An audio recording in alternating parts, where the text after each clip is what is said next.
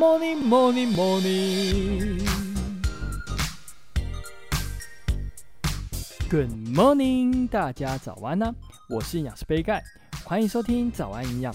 在进入节目之前，要跟大家打个小广告一下。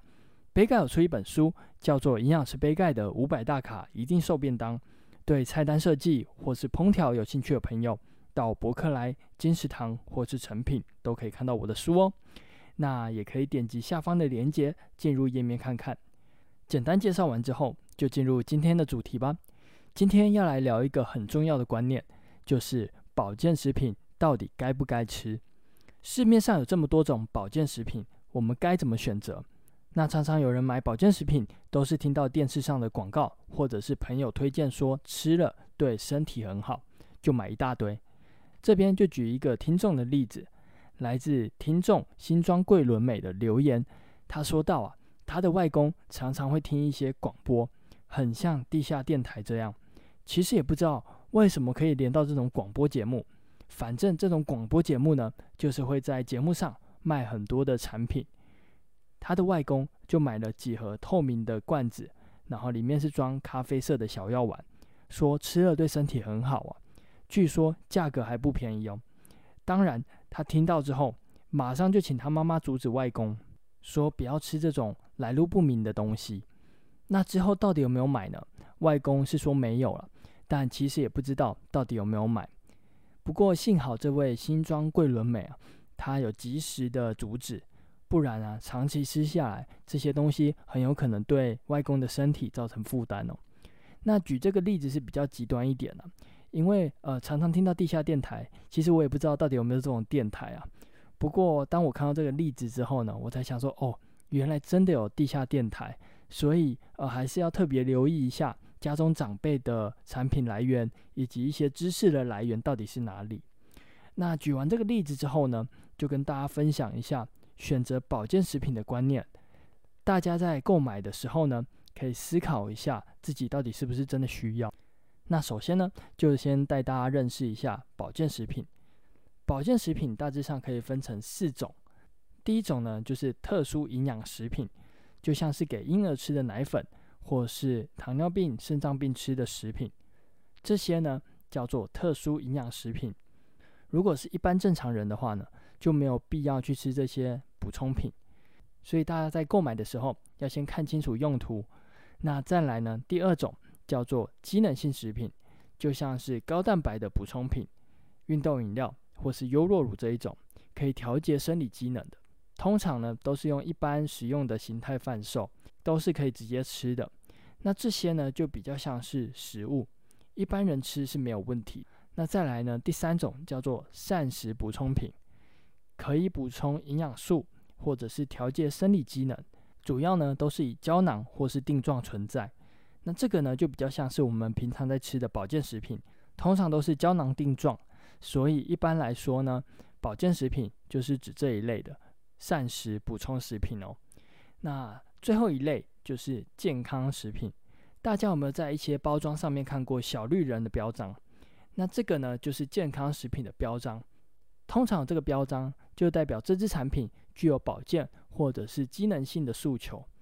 而且要拿到这个标章，还需要经过实验，并通过卫福部的认证才可以拿到哦。所以有小绿人标章，就代表有经过实证科学为证据，说明啊产品确实是有保健的功效。那要怎么知道它的保健功效是什么呢？那通常呢，我们可以直接看包装上面的标示啊，那里面呢应该就会写到一些保健功效的诉求是什么。那也可以到卫福部的网站查询，都可以查到相关健康食品的研究资料，所以非常的方便。只要针对你的需求购买产品就可以了。那简单介绍完保健食品的四大类之后，就要来跟大家分享一个很重要的观念。那这个观念呢，就是保健食品不是药品，吃的目的呢不是为了治疗，所以不能宣称疗效。它主要呢是为了补足我们平常日常。饮食中所缺乏的营养素，来调节我们的生理机能。所以不要再说吃保健食品可以治疗什么疾病，甚至是逆转癌症这种话。那认识保健食品四大类之后，就要来了解一下自己是不是真的需要吃保健食品哦。那我这边再举个例子好了，有些人呢可能会觉得自己有贫血，所以就买了一堆补铁的保健食品来吃。但其实贫血有分成非常多种，有缺铁性、小球性、巨球性、恶性贫血。像是其中的小球性就是缺乏 B 六，恶性贫血呢就是缺乏 B 十二。所以不是所有贫血都补铁就好，必须先了解一下自己缺乏的是哪一种营养素，再去补充。如果不确定自己缺乏哪些营养素，建议还是找医生或者是营养师来做咨询，会比较好哦。那这样子呢，吃保健食品上面也会比较安心一点了。那我在 IG 的现实动态上有问过大家一个问题，就是平常有在吃哪些保健食品呢？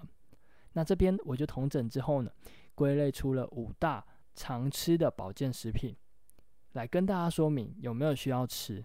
那首先第一个最多人吃的呢，就是维生素 C。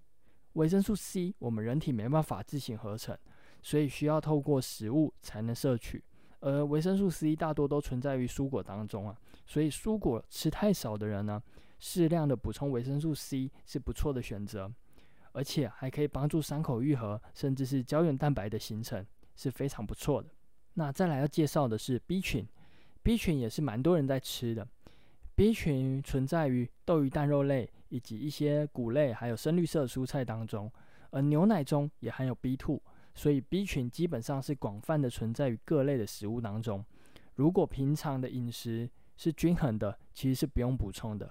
那如果平常饮食不均衡，尤其是肉类吃的比较少的话呢，就可以适量的补充 B 群哦。那再来要介绍第三个常吃的保健食品，就是鱼油。我发现呢、鱼油也蛮多人在吃的。鱼油主要是吃里面的 Omega 三脂肪酸。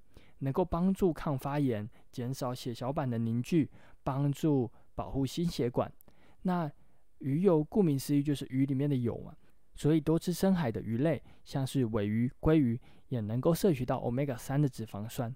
那这边就建议大家每周一定要吃一到两次的这种鱼类哦。那特别的是亚麻仁籽还有核桃也含有 Omega 三的脂肪酸。如果平常这些食物吃的比较少的话，就可以适量的补充鱼油。那再来呢，跟大家介绍第四个常吃的就是叶黄素。因为现代三 C 产品使用的比较多，大家就会吃叶黄素来保护眼睛。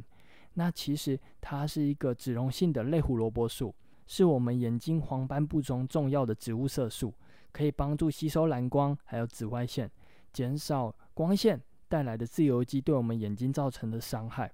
那一样，这个我们人体没办法自行制造。需要透过食物才可以摄取到，那大部分呢都是存在于植物里面，像是红萝卜、南瓜、菠菜，含量就很高。那透过油炒的方式，可以帮助提高食物中的叶黄素的吸收。那如果平常蔬菜一样吃的比较少，补充叶黄素也是不错的。那这边再提供大家一个小技巧，如果要吃叶黄素的补充品的话，尽量选择在饭后吃会比较好哦。那最后。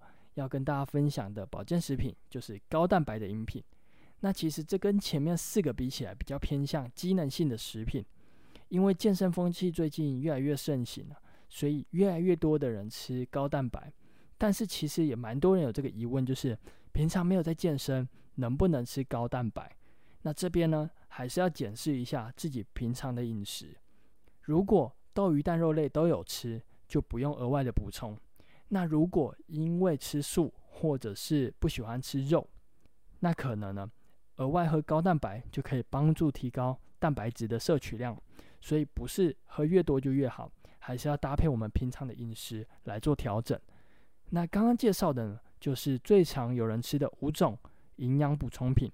如果我说的食物都没有吃到的话呢，适量的补充是没有问题的。最后还是要提醒大家一下。保健食品不是药品，不能宣称疗效，也必须要长期定量的吃。也就是说呢，可能隔一段时间没吃就没有用了，因为你的饮食还是一样不均衡，还是一样缺乏这些营养素。所以长期的吃保健食品并不是最好的方式。建议大家还是以均衡饮食为基础会比较好。那今天早安营养就到这边喽，希望可以帮助到大家。那对杯盖的新书《营养师杯盖的五百大卡一定瘦便当》有兴趣的朋友，快到资讯栏的链接来看看。有任何问题或是鼓励，也都欢迎在底下留言。别忘了给五颗星哦！最后，祝大家有个美好的一天。